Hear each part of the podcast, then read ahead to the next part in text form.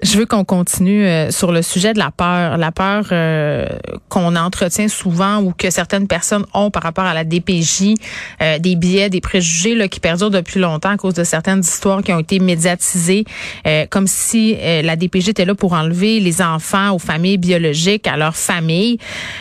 puis plus récemment, ça a pris peut-être une tournure un peu plus farfelue, je dirais, où vraiment là on a des gens qui pensent que réforme de la loi 15 euh, est en fait une manière cachée pour l'État de prendre des enfants pour en trafiquer. Là, vous me voyez venir, là, on est dans les théories euh, euh à, plein nez. Là. Isabelle Haché, d'ailleurs, en fait sa chronique aujourd'hui. Le sujet de sa chronique, euh, le fait, bon, des gens, des complotistes, des groupes radicaux s'attachent à ces théories-là. On parle avec David Morin, qui est prof à l'Université de Sherbrooke, qui travaille en prévention de la radicalisation et de l'extrémisme violent. Monsieur Morin, rebonjour. On s'est parlé la semaine passée. Oui, bonjour Geneviève. Mais je voulais vous parler aujourd'hui, Monsieur Morin, parce que c'est quand même c'est quelque chose qu'on entend depuis longtemps là. Euh, bon, euh, par rapport aux théories euh, euh je comprends qu'il y a des gens qui s'inquiètent pour des raisons légitimes à propos du projet de loi 15, là, en ce sens où c'est vrai qu'il y a peut-être des écueils, mais mais les gens qui sont dans les théories très farfelues là, dont parle Isabelle Haché aujourd'hui, là, qui pensent que cette réforme est une façon de dissimuler de faire du trafic d'enfants, comment c'est possible? Ça vient de Quenon Ça vient d'où? Bah, écoutez, le rôle de l'enfant dans la pensée conspirationniste, il a toujours été central. Il y a deux éléments importants. La pensée conspirationniste, d'abord, ce qu'elle fait, c'est qu'elle doit désigner un ennemi qui est très malveillant, qui est très malfaisant. Mhm. Et il n'y a jamais personne de plus malveillant ou de malfaisant que quelqu'un qui s'attaque aux enfants. Oui, parce que tout le monde est d'accord. C'est inacceptable ben et c'est reconnu à l'échelle planétaire. Il n'y a, aucun désaccord sur le fait qu'on doit protéger les enfants. Évidemment. Donc ça, c'est le premier élément. Et puis le deuxième, évidemment, c'est que en faisant peur aux gens, ben ça a une force mobilisatrice très très importante. Donc plus les gens vont avoir réellement peur, ben plus finalement ça alimente le mouvement.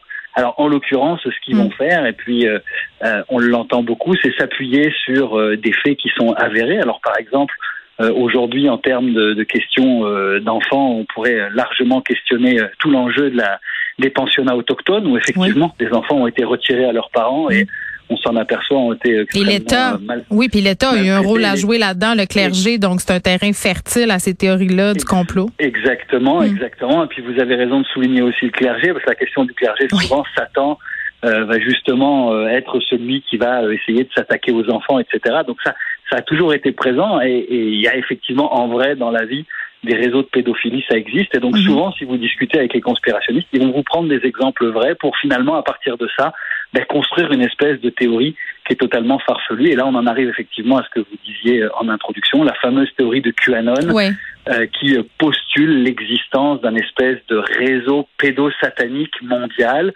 qui aurait été dévoilé en 2016 finalement et à la tête duquel était le chef de campagne d'Hillary mm. Clinton. donc vous, vous l'aurez noté, c'est juste en campagne électorale que ça arrive, évidemment. Mm. Donc à un moment donné où ben, Hillary Clinton est devant et devant Trump et où finalement on va essayer de sortir n'importe quelle euh, rumeur et la plus grosse et la meilleure parce que moins on y croit, plus on y croit. Mm. Euh, et où, ça va finalement effectivement contribuer euh, à ce que quelqu'un, euh, donc c'est le fameux histoire du Pizzagate, prête son arme pour essayer dans la fameuse pizzeria euh, de trouver ce, dans les, les sous-sols de la pizzeria qui n'en comprenaient d'ailleurs pas de sous-sol. Oui. Euh, parce qu'attendez, là, juste pour euh, pour, pour ceux peut-être qui sont pas familiers avec cette histoire de Pizzagate, là, on disait que tout ça passait, ce trafic d'enfants finalement par cette pizzeria et que les enfants étaient gardés au sous-sol. C'est pour ça que cette personne-là a surgi, c'était pour les délivrer d'un sous-sol qui n'existe pas. Oui, un homme est arrivé armé, a tiré dans la pizzeria. Il n'y a eu aucun mort, fort heureusement, mais finalement, oui, on s'est aperçu qu'il n'y avait pas euh, de sous-sol dans la dite pizzeria. C'est simplement pour montrer un petit peu le Jusqu'où ça peut aller. Oui, oui. Oui, c'est ça. Puis je veux qu'on, parce qu'on a vu euh, quand même, c'est évoqué dans la chronique de Madame Haché, là, des pancartes euh, lors de la manif d'Ottawa, le convoi de la liberté, qui faisait référence justement au trafic d'enfants canadiens, là, à la fameuse loi 15. bon. Est-ce que parce que euh, je veux, on va se parler du convoi, mais plus précisément sur la possibilité de passer à l'acte, parce que vous évoquiez euh, quand même euh, le Pizzagate là. est-ce que, parce que j'ai entendu des experts dire que la foule à Québec et à Ottawa était quand même assez différente en ce sens qu'on avait peut-être présence à Ottawa de groupes ou de personnes qui représentaient un plus grand risque pour la sécurité nationale. Est-ce que vous êtes d'accord avec ça? Oui, alors écoutez, moi j'étais à Québec samedi oui, moi aussi. à la manifestation pour l'observer. Bon, ben voilà, donc on était deux. Donc effectivement, d'ailleurs, on a vu hein, euh, là aussi quand même. Alors effectivement, ça n'a aucune comparaison avec ce dont on discute, mais on a quand même vu des enfants prendre la parole. C'est vrai. Euh, et on a encore mis les enfants sur le devant de la scène, dire euh, moi je. Mais c'est drôle, hein Non, mais c'est drôle. Rappelez-vous du scandale qu'il y a eu avec l'émission de Julie Snyder où on l'a accusé d'instrumentaliser des enfants. C'est parce qu'ils le font eux aussi là. Oui, et puis quand on vient en famille avec les enfants, mmh. etc., ça a un côté symbolique très très fort. Donc c'est sûr que les enfants sont instrumentalisés euh, dans ce euh, dans ce mouvement-là, c'est mhm. une certitude. Cela dit, pour répondre à votre question, effectivement, à Québec, on a vu que euh, c'était quand même plutôt familial, plutôt bon enfant, euh, à l'exception peut-être quand même des discours euh, euh, très agressif à l'endroit notamment des médias. En tout cas, je ne sais pas si vous avez perçu la même chose que moi. Oui, ben, j'ai beaucoup entendu euh, Rambo Gauthier s'en prendre aux médias, euh, d'autres personnes aussi qui étaient à la tête de convois. Là, ça, bien sûr, qu'on les entend fort, disons ça comme ça. C'est ça. Mais globalement, effectivement, ça n'a rien à voir avec Ottawa. Et je pense qu'une des raisons, en fait, il y a au moins deux raisons. Euh, la première, c'est que à Ottawa, il y a effectivement euh, une politisation très très forte de ce mouvement-là, qui est largement, euh, je vous dirais, alimenté par des gens qui n'ont pas vraiment à cœur le gouvernement Trudeau. Patrick King, Tamara Lynch. Exactement, et donc le, ça dépasse la question des mesures sanitaires. Il y a quelque mm. chose de sous-jacent qui est vraiment l'imposition d'un agenda. Mm. de déstabilisation du gouvernement. Et le deuxième, la deuxième raison, c'est que réellement, il y a des groupes euh, extrémistes de droite qui sont beaucoup plus présents euh, sur zone qu'il n'y en avait par exemple à, à Québec. Donc ces deux raisons-là font qu'on a une espèce de pourrissement de la de la situation. Et évidemment, c'est sans commune mesure avec le fameux 6 janvier euh, et la. la, la oui, c'est ça. Il y a beaucoup de gens qui. Oui, est-ce que ça allait devenir aussi important le convoi? Parce que là, c'est rendu qu'on en parle dans le New York Times. Est-ce que ça va prendre une charge symbolique aussi importante que l'invasion du Capitole? Non, là, je peux pas croire. Ben, non, en termes de, il n'y a pas, il y a pas le même niveau de violence. mais il y a des morts de victoire, de victoire symbolique, si vous mmh. voulez. Ouais, euh, pour le mouvement de contestation, euh, je pense qu'ils viennent quand même de comprendre euh, qu'en dix jours, ils sont capables non seulement euh, de bloquer un peu le, une partie, en tout cas, on va mhm. pas non plus exagérer l'impact, mais euh, ben, de, la capitale, de la capitale du mhm. pays, mhm. Euh, le système démocratique, de faire parler de l'eux à, l'étranger. Écoutez, aux États-Unis maintenant, l'alt-right américaine, Trump, etc., ont quand même appelé à un mouvement identique. En France, j'ai vu ça hier aussi qu'il y a un début de mouvement euh, qui préconise effectivement exactement la même chose, camion, euh, voiture, vélo, moto, patinette et, et tralala. Oui, d'attaquer du monde. Mhm. Oui, bah, d'aller bloquer Paris, etc. Donc effectivement, euh, mais il y a aussi une partie, à mon avis, là-dedans, dans la gestion de la crise. Hein.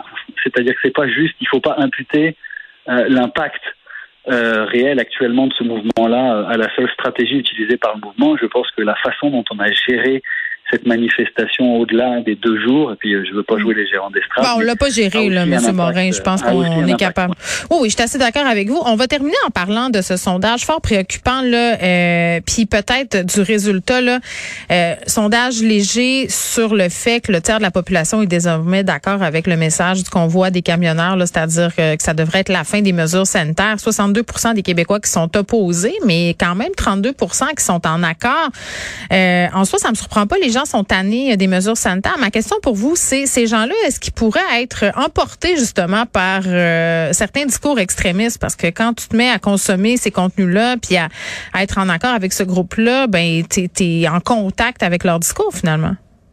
Ouais, en majorité, je pense que non, dans la mesure où on le voit aujourd'hui avec les annonces du plan de déconfinement qui finalement précédait euh, les mouvements de contestation. Ils vont pas revenir euh, dans deux semaines. Donné, non, vont revenir à leurs occupations quotidiennes. Par contre, une partie du mouvement qui est lui probablement le plus radicalisé, euh, lui va rester extrêmement mobilisé et va avoir évidemment comme objectif, au moins au Québec, les prochaines élections. ça, c'est clair. Donc, on, on, va en entendre de nouveau parler. L'idée étant de, de créer le plus quand même d'instabilité ou en tout cas d'événements de ce type-là pour garder la, la, la base militante bien bien mobilisée. Mm. Donc je, je, crois quand même que de manière générale, probablement qu'en arrivant vers le printemps, euh, la plupart du monde va, va retourner, comme je disais, la vaquer à ses occupations, mais ça reste important. Le deuxième élément, vous citiez ce sondage, et puis euh, je vous retiens pas plus longtemps, mais un élément que je trouvais intéressant dans le sondage aussi, c'était que plus de la moitié des gens étaient quand même conscients que euh, ces mouvements-là avaient été en sous-main organisé ou à tout le moins instrumentalisé par par l'extrême droite. C'est vrai. ce qui ce qui quand même est, est, le signe que que les gens sont capable. Ah, il y a de l'espoir. il y a de l'espoir, Monsieur Moret. J'aime ça. Aujourd'hui, on, va dire ça aujourd'hui. On se laisse sur une note euh, postée peut-être la semaine prochaine. ça sera plus déprimant. Toujours euh, très éclairant de vous parler, David Moret, euh, qui est prof à l'Université de Sherbrooke et qui est spécialisé dans la radicalisation et l'extrémisme violent.